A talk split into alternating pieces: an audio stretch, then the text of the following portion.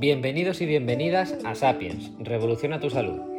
Mi nombre es Pablo Jiménez, soy enfermero y coach en salud integral. Mi misión es acompañar a las personas en la recuperación de su salud, empoderándolas con conocimientos y estrategias que les permitirán volver a tomar el control y sentirse finalmente libres de enfermedad. El podcast de Sapiens es una parte clave de esa misión. En él daremos información muy valiosa para que nuestros oyentes entiendan los conceptos de salud más importantes y puedan aplicarlos en el día a día. Nos acompañarán expertos que nos ayudarán a entender cómo funciona nuestro cuerpo y cómo hacer para cuidarlo por nosotros mismos. Espero que lo disfruten.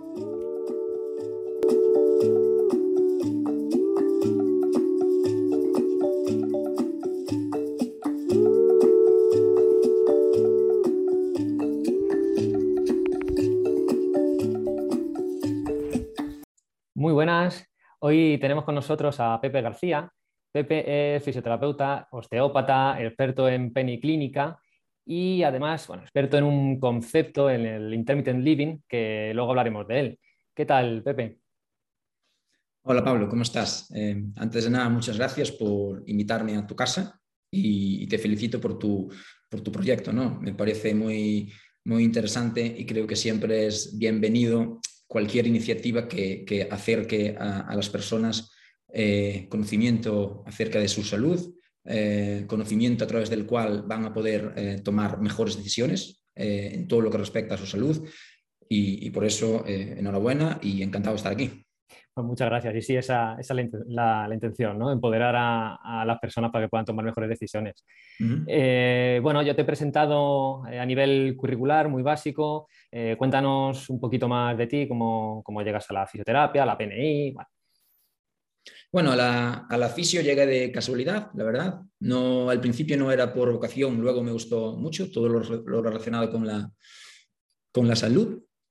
Em, luego, eh, la osteopatía es verdad que me supuso un cambio, me, proporcionó un, abordaje ya mucho más global y, estoy, estuve muchos años muy contento trabajando como osteópata y lo sigo estando.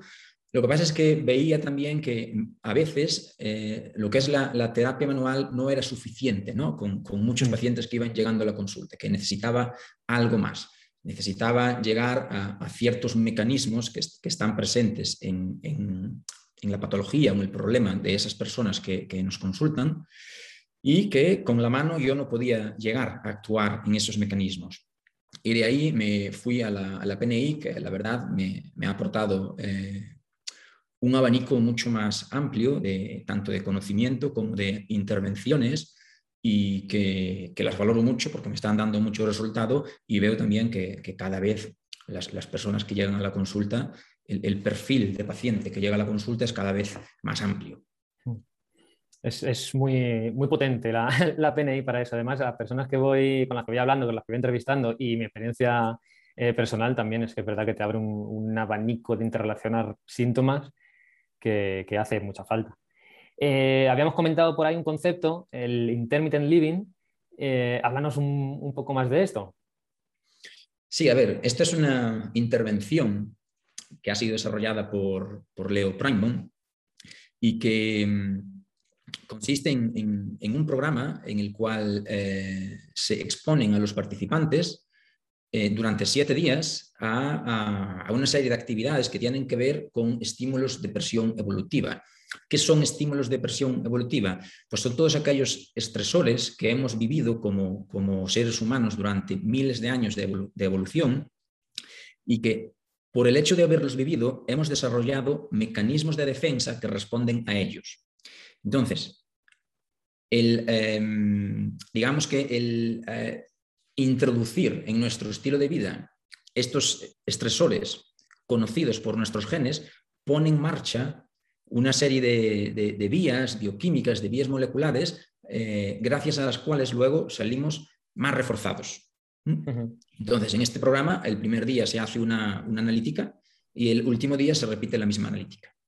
Mm, hay una alimentación muy sana que ayuda y luego hay todo este tipo de actividades, entre las que destacaría el, ayuno, por ejemplo, eh, el ayuno intermitente, eh, la hipoxia, la hipercapnia, el frío, calor, ejercicio físico en diferentes modalidades. Y, yo creo que en, la PNI, yo diría que es la intervención top, la, la, más potente, al menos que yo haya visto, ¿no? Porque de verdad que cuando le ofreces al organismo los estímulos que espera, la respuesta es muy rápida. Lo vemos en, las analíticas y en, valores inmunológicos, metabólicos y también en los parámetros eh, antropométricos y en todo lo que te cuenta la persona. ¿no? Hmm. Y en eso consiste ese programa. Eh, aquí en Galicia hemos desarrollado uno este verano, haremos la siguiente edición en verano de 2022, en julio. Qué bien, qué guay. son, son estímulos, problemas, problemas que hemos ido superando como especie eh, y que claro, que después de tantos años adaptándonos a, estas dificultades, eh, estamos preparados o estamos eh, esperando, nuestra genética espera que lleguen esos, esos estímulos, ¿no? Y que es lo que se les da en este, en este programa. Exactamente, exactamente. Hemos, fruto de habernos expuesto de forma tan repetitiva a estos estresores, hemos desarrollado estos mecanismos y como tú dices, no, nuestra genética está clamando por, ellos, que se los demos de vez en cuando y es justamente lo que hemos perdido en la vida moderna. ¿no? Hmm. Eh, realmente nosotros nos hemos hecho inteligentes como especie mucho debido a la necesidad de irnos protegiendo de estos estresores, de frío, de calor, del hambre, de la sed.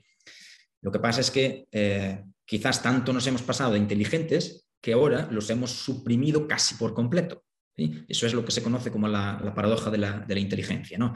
Es decir, que gracias a la inteligencia hemos eliminado prácticamente por completo aquellos factores que justamente nos han llevado a ser inteligentes.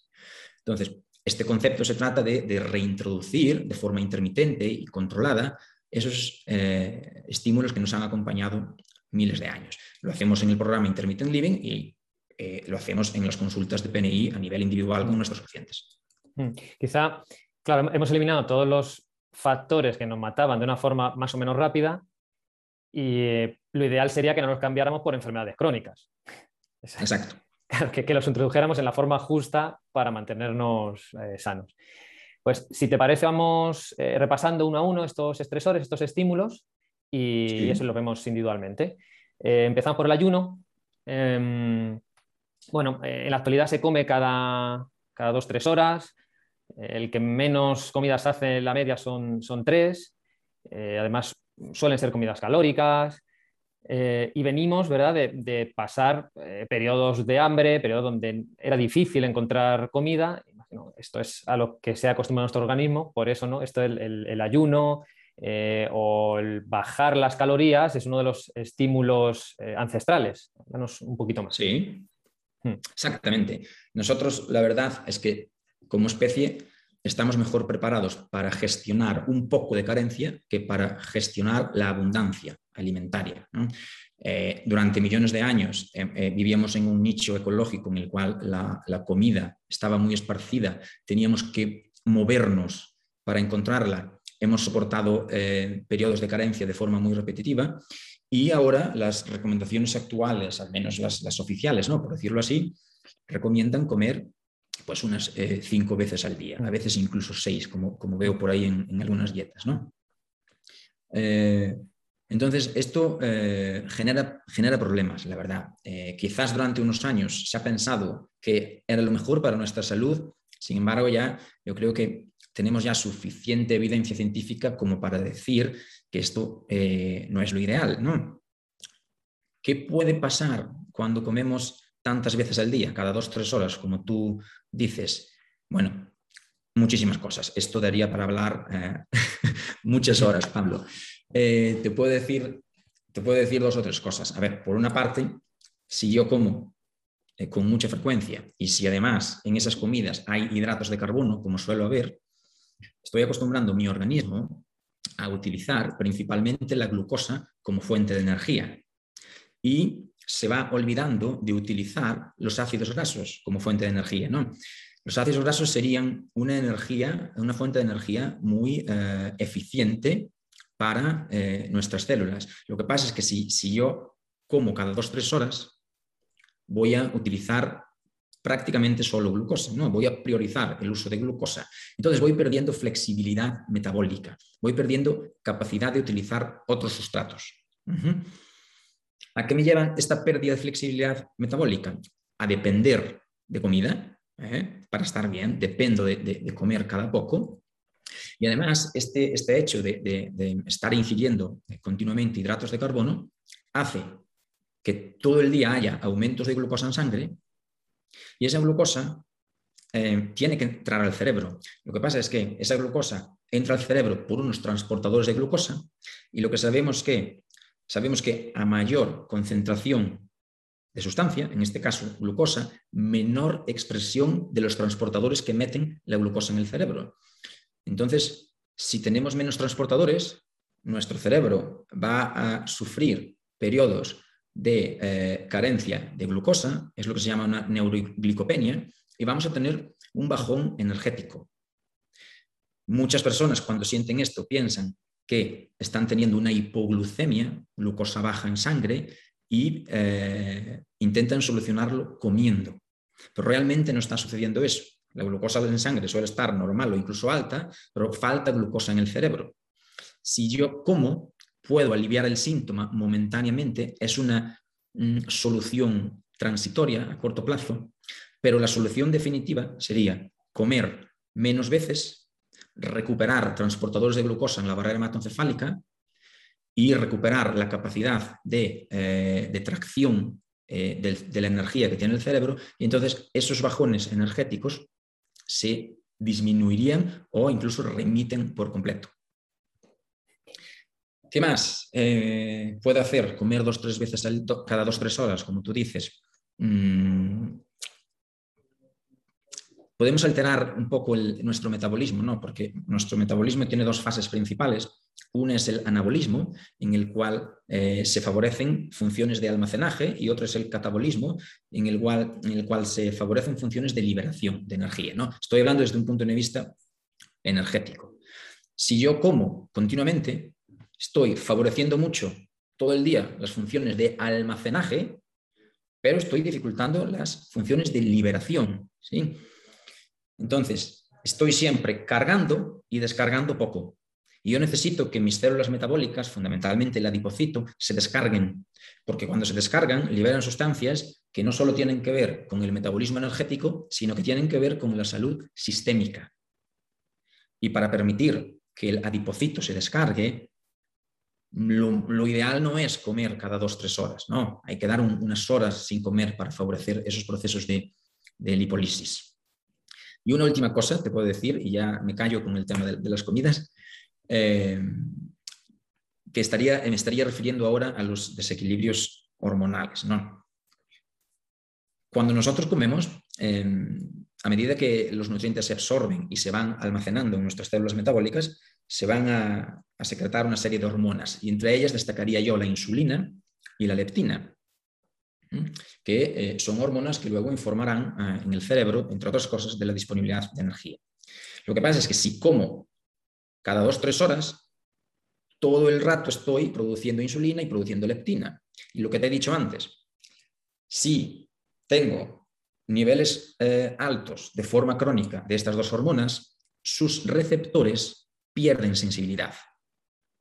Entonces nos estaríamos haciendo resistentes a la insulina y o a la leptina y eso tiene unas consecuencias eh, sistémicas, porque si somos resistentes quiere decir que ya esas hormonas no pueden realizar su función y esas hormonas tienen funciones eh, muy diversas que van más allá de la regulación del apetito y tienen que ver, pues, por ejemplo, también con la regulación de la mm, temperatura corporal, eh, con la eh, biogénesis mitocondrial, con la neurogénesis, con la modulación de neurotransmisores en el cerebro y también con la actividad de ejes neuroendocrinos, incluido el eje de las hormonas sexuales. Eh, y te diría, sin irme, sin irme un poco nada más allá, digamos, que esta, esta resistencia a insulina o leptina puede tener que ver con todo tipo de problemas de la esfera sexual, entre ellos la fertilidad. Hmm. Para que veamos ¿no? lo que es integrar. sí. Eh, mm, podríamos estar hablando del ayuno, pues fíjate, vamos a hacer un, summit del, ayuno. De, detalles de lo que nos has ido contando. Eh, bueno, reduce, el estar comiendo continuamente reduce la, flexibilidad y por tanto eh, el organismo al final no es capaz de tirar de glucosa cuando lo necesite, grasa cuando lo necesite. Eso es un problema. Me interesa especialmente la neuroglicopenia, que ahí es una de las, de las preguntas o de los miedos comunes de las personas cuando les quitas una comida, eh, pongamos el, desayuno, o que desayune más tarde, dice, uff, pero es que yo salir de casa sin comer a las dos horas eh, tengo mucho hambre, o me mareo, o me baja el, rendimiento intelectual. Eso es la traducción de la neuroglicopenia. Em, ¿Tú qué les dices? ¿Qué, qué, mm, está, está, pasando? ¿No? ¿O tienen que, tienen que aguantar eh, ese ayuno, seguir sin comer, comer en ese momento? Mira, yo cuando propongo a mis pacientes que vayan aumentando eh, sus horas de, ayuno, bueno, primero les doy información y estas cosas que te, estoy explicando a ti se las explico a ellos también, ¿no? Porque la, información produce calma, el conocimiento produce calma. Entonces, eh, es verdad que muchas personas eh, reaccionan así cuando les dices un día, oye, sáltate una comida o retrasa el desayuno y muévete un poco en ayunas a ver qué pasa. Y ellas reaccionan así como, oh, pero me va a dar algo, ¿no? Te sorprenderás que muchas de las personas que piensan que les va a dar algo no les pasa nada, se sorprenden ellas mismas. De todas formas, yo a veces les digo, mira, eh, sale a, caminar o a trotar un poco en ayunas, por tu seguridad, si quieres, llévate un, llévate un plátano o llévate una fruta, ¿vale? Por tu tranquilidad, pero antes de comértelo, piénsalo bien si realmente lo necesitas, ¿no? Eh, les aviso que en algunas personas pueden tener algún síntoma, sea cual sea, generalmente puede ser una, una fatiga, una sensación de, pájara, pero eh, lo aguantan normalmente, lo aguantan, es pasajero, es pasajero, eh, ese síntoma pronto desaparece y luego van pasando los días y como su cerebro recupera capacidad de tracción, como su flexibilidad metabólica mejora y empiezan a, usar las grasas de forma más eficiente, los transportadores de glucosa en la barrera hematoencefálica aumentan su expresión, entre otras cosas, pues la persona se va viendo con cada vez más energía, cada vez más energía. Yo creo que lo importante es explicar, explicar la ciencia que hay detrás, em, utilizar la evolución como ejemplo. Nosotros durante miles de años de evolución nunca, nunca un desayuno nos ha salido gratis. Siempre si queríamos comer primero nos teníamos que mover. Entonces nuestros genes esperan eso y no pasa absolutamente nada yo no veo que se muera nadie porque un día se salte el desayuno o lo retrase un par de horas porque se va a hacer una analítica o porque, yo qué sé, por cualquier motivo no, haya podido desayunar. ¿sí? sí, y que si tiene problemas para mm, prolongar eh, el desayuno, eh, ahí donde saltan, tienen que saltar las alarmas o deberían saltar las alarmas, que debería ser lo contrario. ¿no? Tenemos que estar preparados para movernos en, ayunas y no, y no al revés. Y luego, eh, hemos tocado por encima también la, insulina, la resistencia a la insulina, y ya aprovecho que estamos en el mes de, la diabetes. Entonces, eh, podemos incluir el ayuno intermitente como una de las muchas estrategias de eh, prevención, incluso tratamiento de la diabetes. Sí, sí, sí, yo creo que definitivamente sí. Los, cada vez hay más estudios que lo apoyan. Concretamente, este año ha, salido una, una revisión sobre los efectos del ayuno intermitente en la diabetes tipo 2 y, los resultados, bueno, son contundentes, son contundentes. ¿eh? Cuando eh, menos comidas, menos insulina y la persona va recuperando eh, esa sensibilidad a la insulina. Es que es lógica pura, es lógica pura. Por mi experiencia, el paciente con diabetes tipo 2 es un paciente que responde muy bien a intervenciones de estilo de vida, entre ellas el ayuno intermitente y ya si le metes ejercicio físico es ya eh, que, bueno, eh, muchas personas dejan de, necesitar medicación y no lo digo yo, lo dice este, este, último paper del que te estoy hablando que lo reporta, ¿no? Como, como mucha gente eh, informa, ¿no? De la mm, no necesidad de seguir con la, con la medicación. Mm. Yo, bajo mi experiencia también, el paciente diabético que adquiere buenos hábitos, entre ellos, bueno, pues eso, el ayuno, eh, se controla muy bien. Es de las eh, patologías más agradecidas, entre comillas, claro, en, ese sentido. Yo estoy de acuerdo, sí. Es, es, una, es un perfil de, paciente que, responde muy bien a estas intervenciones de estilo de vida, sí. Pasamos al siguiente estímulo, eh, la sed, que es mucho menos conocido, porque el ayuno ya se habla mucho, pero de la sed no, no hablamos tanto. Y, y los mensajes que llegan normalmente son beber dos litros de agua al día. Claro, sí, más que de sed, yo hablaría de ingesta de agua. ¿no? Ingesta de agua. Porque es verdad que los, los, eh, los mensajes que te llegan es bebe 2-3 litros de agua a día o bebe los famosos ocho vasos de agua mm. cada día. ¿no? incluso bebe antes de que aparezca la, sed, ¿no? Para evitar eh, deshidratarte. Sí, sí, ah. sí, sí, Vamos a ver. Nosotros, eh, los seres humanos, eh, tenemos un, mecanismo hipotalámico que es la sensación de sed que te avisa de la necesidad de agua. Y es realmente por lo que, tenemos, por lo que nos tenemos que guiar para beber y no por lo que leemos en prensa o sale en la tele. Puede haber alguna situación en, patologías a lo mejor renales o cardíacas en las que los mecanismos de la sed estén alterados y por tanto esa persona necesita que alguien vigile que, beba suficiente. No, mm. pero en líneas generales deberíamos utilizar la sed para beber. Entonces, ¿cómo se debería beber? Pues cuando tengo sed, bebo hasta saciar completamente la sed y no vuelvo a beber hasta la siguiente vez que tenga sed. Porque si yo bebo a cada rato, lo que, em, lo que estoy, em, estoy favoreciendo es el riesgo de generar pequeñas, em, pequeñas eh, hiponatremias, ¿sí? bajadas de, sodio en sangre. Y estoy haciendo que mi riñón, mi sistema renina, angiotensina, aldosterona, esté hiperactivo todo el día intentando eh, equilibrar el, intentando, eh, digamos, eh, favorecer, recuperar el equilibrio hídrico y de electrolitos.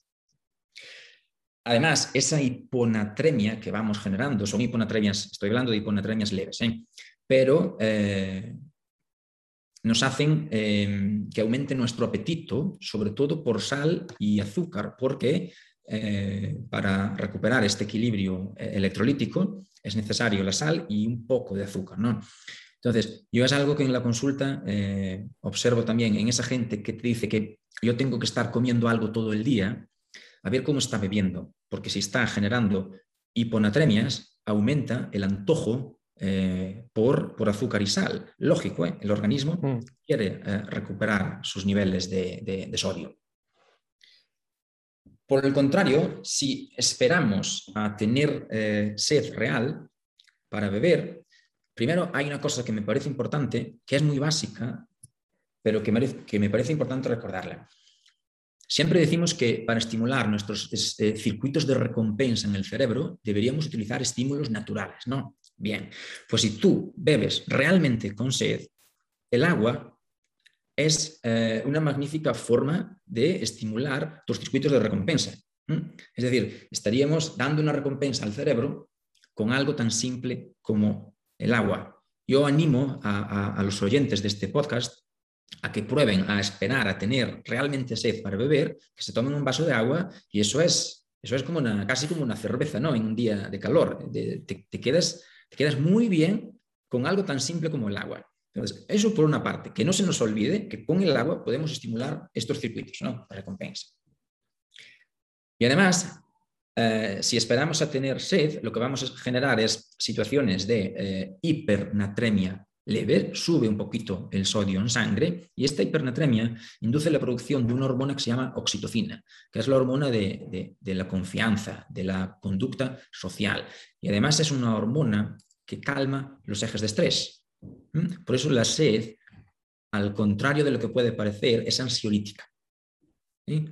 Entonces, me, parece importante también eh, que, la población sepa esto, ¿no? Cómo, deberíamos beber y fiarnos de, nuestro organismo, que cuando vayamos a necesitar agua antes de que estemos deshidratados, nos va a avisar con esta sensación homeostásica que es la sed.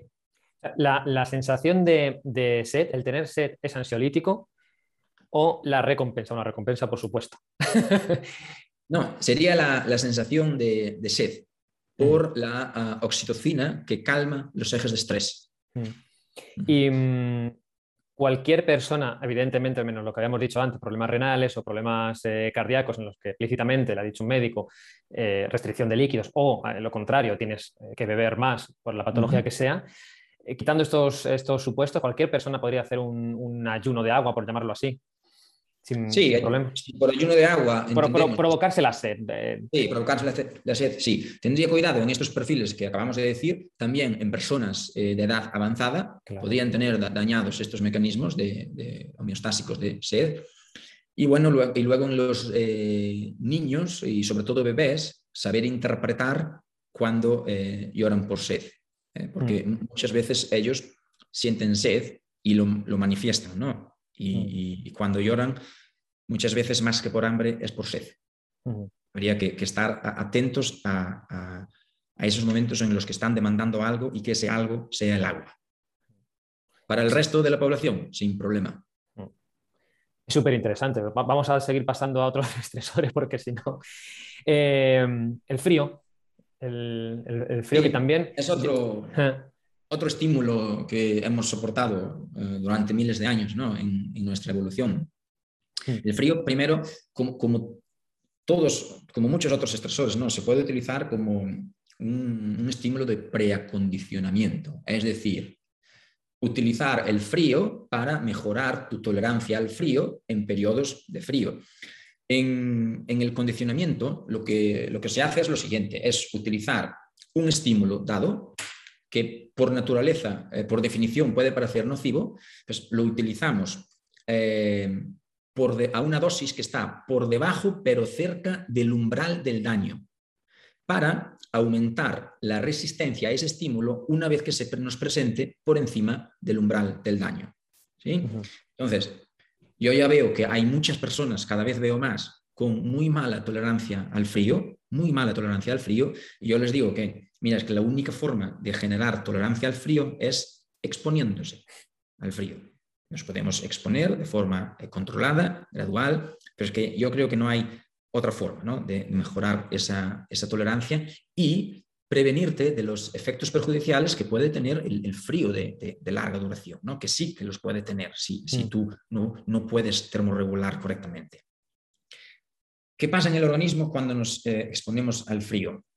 te voy a, como en el caso del ayuno, te voy a destacar tres, cuatro, tres, cuatro cosas. Eh, primero, eh, cuando me enfrío, mi cuerpo necesita termorregular. ¿sí? Ya por eso vamos a producir una descarga de catecolaminas, activación de nuestro sistema nervioso simpático. También estimulamos la producción de hormona tiroidea, porque esta hormona va a aumentar el metabolismo basal el metabolismo basal produce calor, que lo utilizaríamos para recuperar temperatura. Por tanto, ya aprovecho para decir que muy indicado en casos de hipotiroidismo, para favorecer la producción de hormona tiroidea. Luego, además, em, se va a producir una... Pepe, perdona. Eh, eh, hipotiroidismo, ya sea autoinmune, tipo Hashimoto o funcional. Sí, sí, lo, podríamos utilizar en los dos casos, el frío. Sí, interesante en los dos casos, va a ser, sí.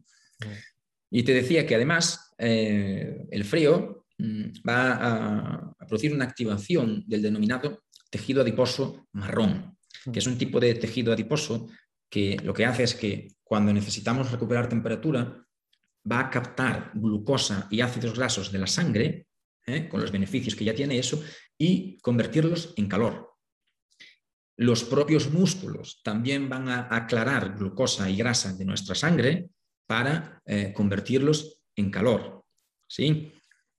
Una, intervención que haga bajar eh, los niveles de, glucemia y de, lipemia eh, son muy interesantes en la mayoría de la población hoy en día, ¿no?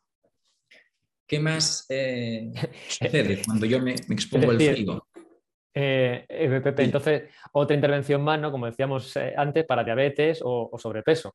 Exposición al frío. Sí, sí, sí, sí, Para sobrepeso es algo cada vez más se está estudiando mucho. Los resultados parecen prometedores. En diabetes hay, una, hay un artículo en, la revista Nature, es verdad que la muestra es pequeña, pero en 10 días de intervención mejora la sensibilidad a la insulina en un 43%, es muy potente la intervención.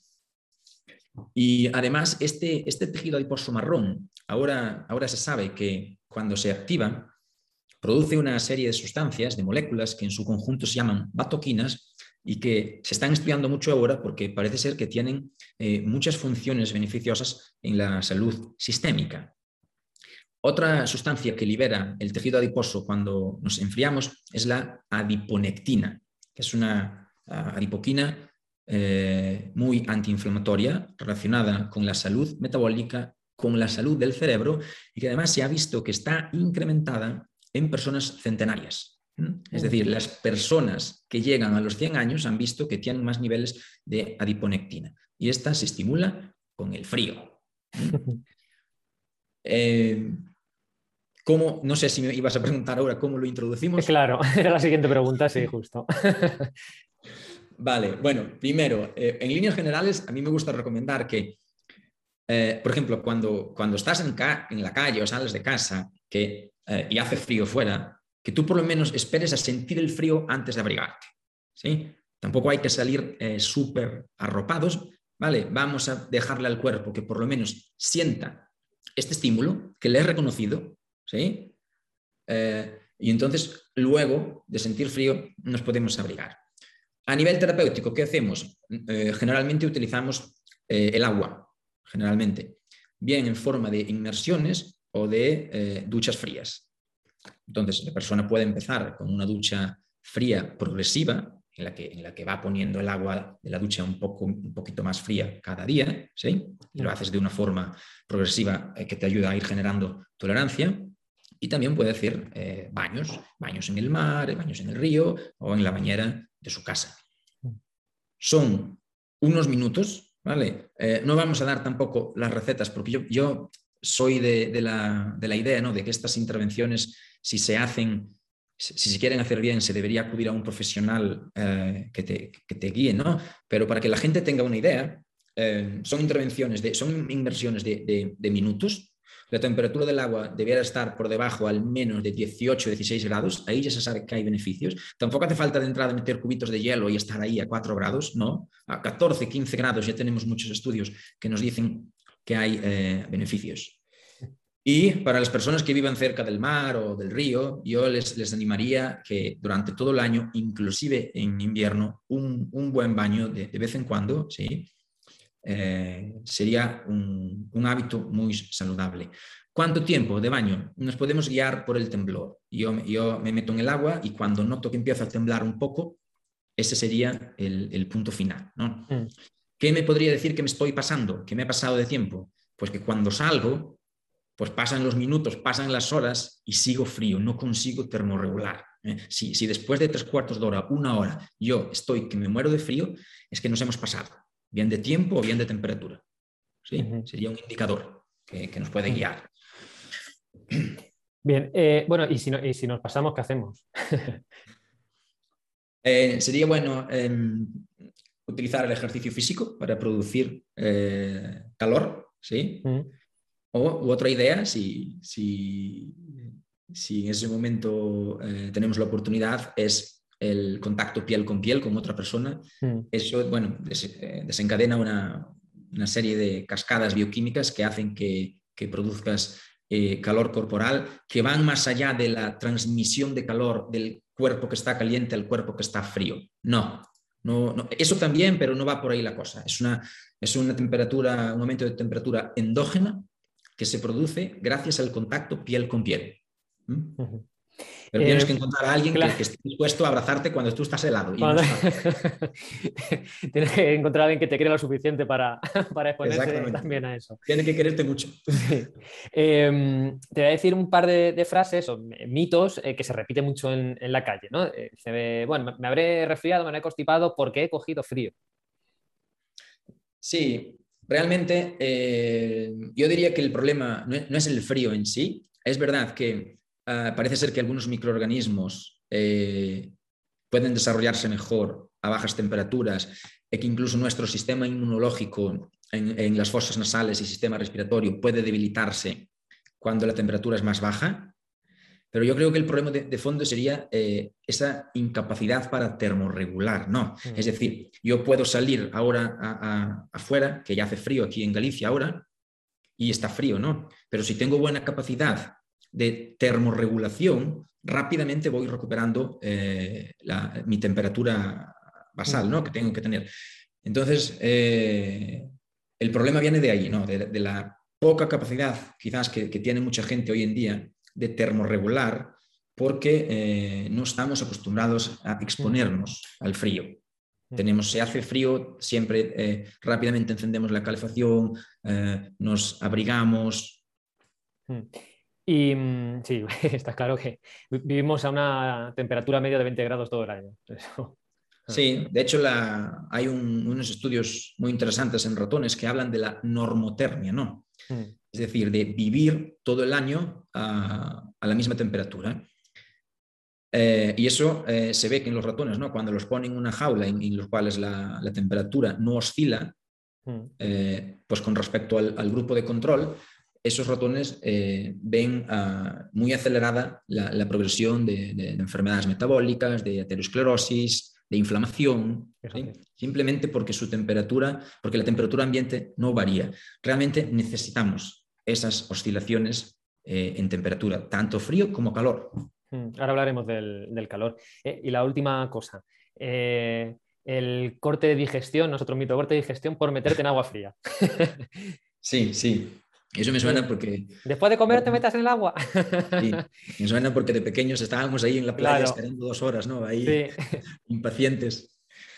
A ver, es verdad que después de comer, eh, debido a la digestión, el, intestino necesita aumentar su flujo sanguíneo. Hmm. Entonces, ¿qué podría pasar? Que si yo necesito mucha sangre en mi intestino y de repente, bruscamente, me meto en un agua muy fría, Puede ser que eh, parte de esa sangre que estaba en el, intestino tenga que salir y ir hacia la periferia para termorregular, ¿no? para recuperar calor. Mm. Entonces, el, intestino sufre un déficit de sangre en ese momento y genera el, síntoma, ¿no? el, corte ese que le dicen. Mm. Eh, yo diría que, depende de, nuestra capacidad ¿no? de termorregular rápido y sobre todo la recomendación es que, oye, si acabas de comer pues métete poco a poco. Te metes en el agua poco a poco y ya por lo menos así previenes cualquier hipotético síntoma relacionado con la digestión. ¿no? Sí, con, mala regulación previa, eh, después de una comida copiosa y meternos un baño a 4 grados, pues quizá no sea la mejor elección. Sí, no, no, no sería lo mejor, no sería lo mejor. Eh, sí, luego, pues eso, ¿no? Al final, como, todo, ni, ni, tanto ni tan calvo, ni esperar las dos horas y, tampoco hacer. Eh, eh, Yo diría la introducción en el agua progresiva, hmm. progresiva, para que evitar ese, ese, shock térmico que se produce cuando te metes en agua muy fría, ¿no? Hmm. Si te metes de forma progresiva, no hay problema. Hmm. Pasamos del frío al calor. ¿Qué nos cuentas del, del calor? Bueno, es otra intervención interesante. Sabemos que la, sauna, el baño turco mm. tienen muy, buena reputación, ¿no? Hay estudios que eh, asocian al menos las sesiones de, sauna con la salud cardíaca, con la salud metabólica. ¿Qué podría destacar yo? Em, quizás es algo menos sabido, pero que es muy importante porque eh, uno de los de los factores que va a estimular el calor, el, choque térmico por calor en el cuerpo, es la expresión de unas proteínas que se llaman eh, proteínas de choque térmico, las HSP. Eh, Entonces, son sumamente importantes porque estas proteínas lo que hacen es, primero, eh, eliminar proteínas dañadas. ¿sí? Esto es importantísimo, que las proteínas dañadas se eliminen bien. Y además, favorecen que las nuevas proteínas recién sintetizadas terminen de configurar su estructura. Es decir, favorecen su, ensamblaje y su estructura final. Y además contribuyen a transportar a esa proteína recién eh, sintetizada a los lugares donde tienen que hacer su función. Y si estos mecanismos no tienen lugar de una manera muy controlada y muy fina, eso es patología. Una proteína que, dañada que no se elimine o una proteína eh, mal configurada, ¿sí? eso puede dar patología. Entonces, se ha visto que el calor es una magnífica eh, intervención.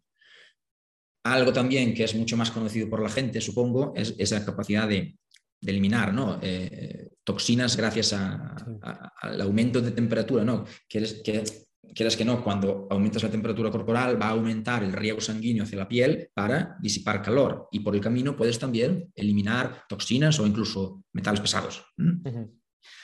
Eh, y también se está estudiando como una, como una intervención antiobesidad. Hemos dicho que el frío se estudia como una, una intervención antiobesidad y el calor, que es justo lo contrario, pues también parece ser que tiene efectos antiobesidad. ¿Cuál sería el mecanismo? La reducción del apetito. Es decir, cuando nosotros calentamos el cuerpo, ¿sí? Eh, el organismo va a rechazar calorías ¿Por qué? Porque toda ingesta alimentaria y, y cuanto más calórica aún más, lo que va a producir es eh, un aumento de temperatura corporal, porque la digestión, la absorción y el almacenamiento de los nutrientes eh, consumen energía. Entonces, siempre que comemos se produce la termogénesis inducida por comida. Mm. Entonces, si tú, entre comillas, estás ya caliente antes de comer, tu organismo rechaza calorías porque no quiere un mayor aumento de temperatura. ¿Qué nos apetece comer en verano cuando hace mucha calor? algo hipocalórico siempre, una ensalada o una fruta, ¿no? Mm. Pues es por este mecanismo. Entonces, ¿cómo eh, reduce el apetito? También se está estudiando como intervención antiobesidad. Eh, a mí me funciona muy bien en aquellas personas eh, con problemas de conducta alimentaria en lo referido a la cantidad de calorías, es decir, aquellas personas que llegan a casa y, y devoran, ¿no? Sienten mucha necesidad de comer muchas calorías. Y entonces todos los días comida hipercalórica, hipercalórica. Pues si tienen la oportunidad o de darse un baño bien caliente o de ir a una sauna o baño turco que esté cerca de su casa y eh, aumentan la temperatura corporal, luego llega la hora de la comida y tienen mucho menos apetito. Entonces, bueno, para este tipo de personas me parece interesante.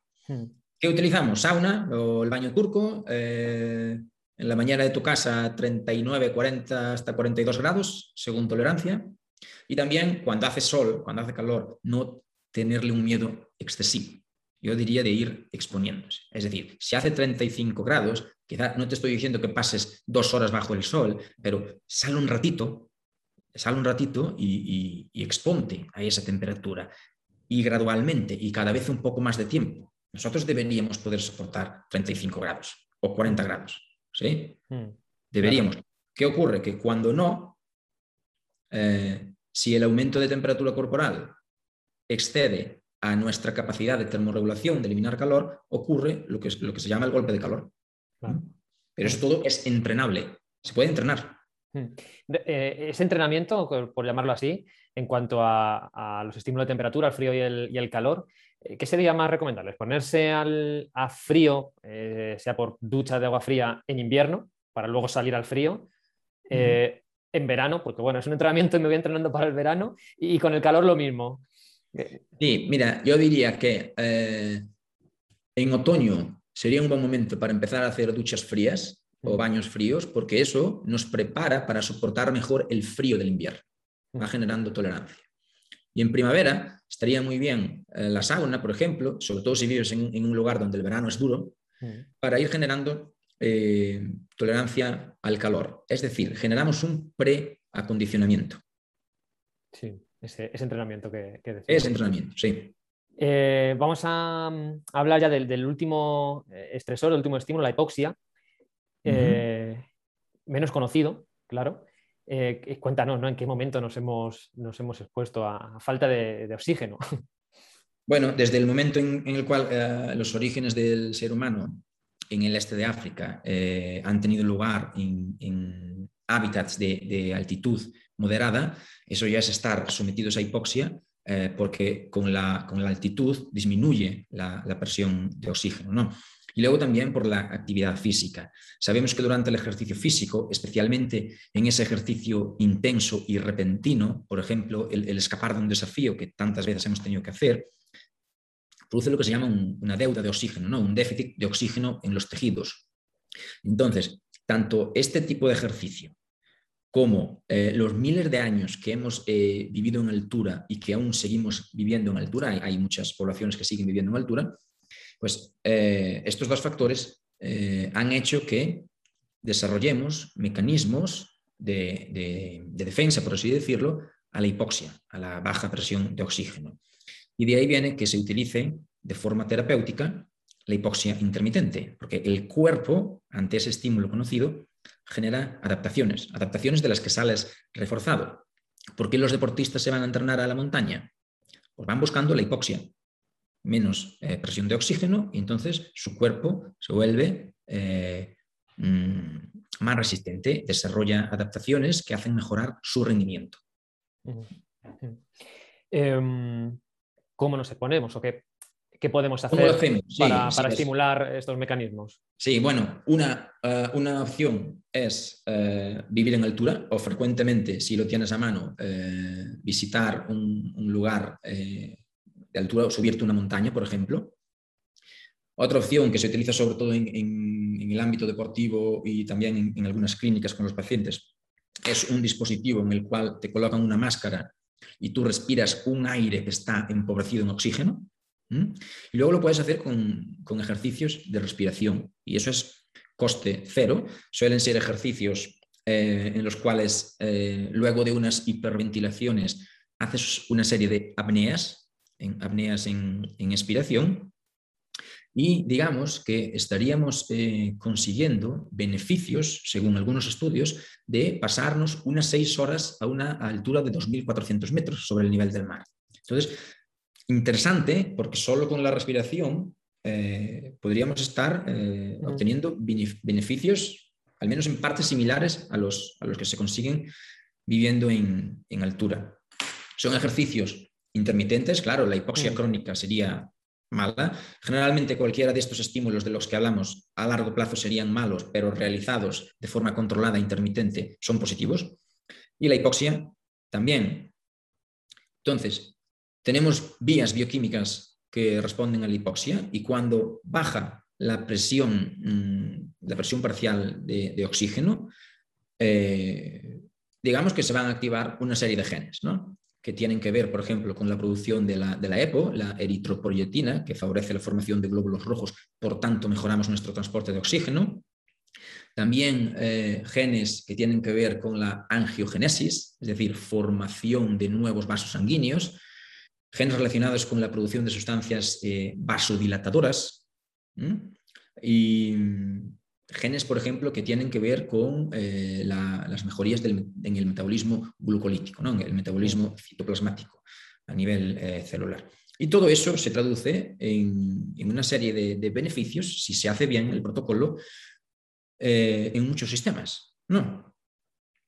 Generalmente, cuando yo hago esa apnea eh, porque esto la gente lo pregunta, no, ¿qué, pasa en mi cerebro? Me voy a quedar sin oxígeno.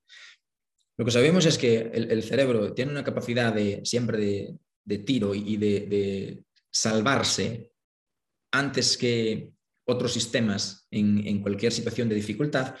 Y lo que se ve es que cuando hacemos esa apnea, es verdad que en la mayoría de los tejidos corporales se reduce el flujo sanguíneo, pero en el cerebro, a pesar de que en los primeros segundos disminuye, luego aumenta hasta en un 4% el flujo al cerebro. Durante la hipoxia. Durante, sí, durante el ejercicio de hipoxia, concretamente durante la apnea. Entonces, eh, bien, porque estaríamos favoreciendo flujo sanguíneo al cerebro, puede ser muy interesante en algunos casos. Es verdad que si luego, cuando mantienes la apnea y la mantienes ya mucho, mucho rato, llega un momento que vuelve a caer eh, el riego en el cerebro y necesitas respirar. ¿sí?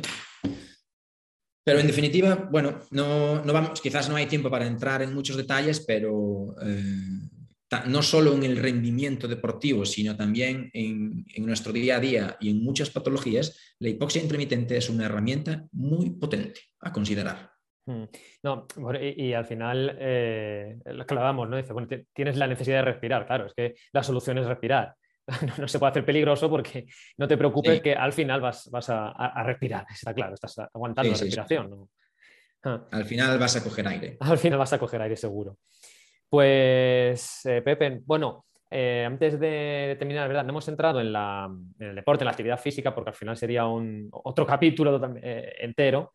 Em, es verdad que la actividad física eh, podría tener también ese efecto de, hipoxia intensa. La actividad física, o sea, el deporte de, alta intensidad, eso, ese momento de huida, ¿no? lo que comentábamos, eh, también provocaría eh, hipoxia por lo menos en, tejidos. O sea, que eso sí. quizá puede ser otra forma de... Ah. Es otra forma, sí, cuando hacemos actividad física. Y lo que dices tú, no vamos a hablar ahora quizás, pero si me permites decirlo, ah, para que eh, toda la gente lo escuche, ¿no? Yo creo que todos estos estímulos de los que hemos hablado están muy bien, tienen efectos en la salud cada vez más estudiados, cada vez más eh, demostrados, pero por favor no nos olvidemos de hacer actividad física, de hacer ejercicio y de movernos, porque eso es esencial. Eso es esencial. Si tuviera, quizás si tuviera que elegir una, una intervención si solo pudiera elegir una, puede ser que, elegiría el ejercicio físico como la más potente. Sí, sí, sí, por, por encima de todas. Mm. Sí, sí. No, no, hay mm, sedentario sano, ¿no? Mm. Sí, exactamente. Pues hemos hecho un repaso muy completo, súper interesante. Y antes de dejarte escapar, te voy a hacer la, última pregunta, eh, que no, tiene que ver con, lo que hemos hablado, es más eh, personal y se la hago a, distintas eh, personas. Pepe, ¿qué es la salud para ti? La salud. Em, bueno, yo he visto muchas definiciones de salud ya a lo largo de, mi carrera. Es una definición que siempre va evolucionando. para mí es la capacidad de, adaptación la, flexibilidad ante eh, diferentes contextos. No es solo ausencia de enfermedad, ¿no? o tener bienestar social, físico, emocional. Eh, para mí es eh, capacidad de adaptarse a un contexto continuamente cambiante. No, puede ser mejor respuesta después de, la charla de hoy, ¿no? De, todos los estímulos. ¿qué, ¿qué, te, da la salud, entre otras mm. cosas? ¿no? poder pues, exponer tu organismo a diferentes contextos, a diferentes estímulos, salir de la, como decía Leo, Leo Primebaum, salir de la normovida, ¿no? de la monotonía.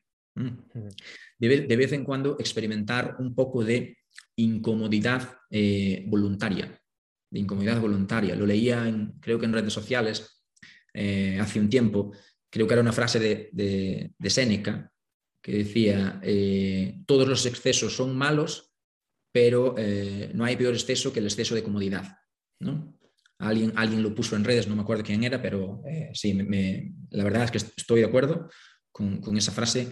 Yo creo que eh, para estar bien, nos lo decían nuestros abuelos, hay que fastidiarse un poquito de vez en cuando. Pues lo dejamos aquí, ha sido súper súper interesante. muchas gracias, muchas gracias por, prestarte. Nada, gracias a ti y espero que, bueno, que, que a la gente le guste y que eh, le sirva sobre todo esta información que, les hemos dado. Muchas gracias. Pablo. Un saludo. Venga, hasta luego. Hasta luego.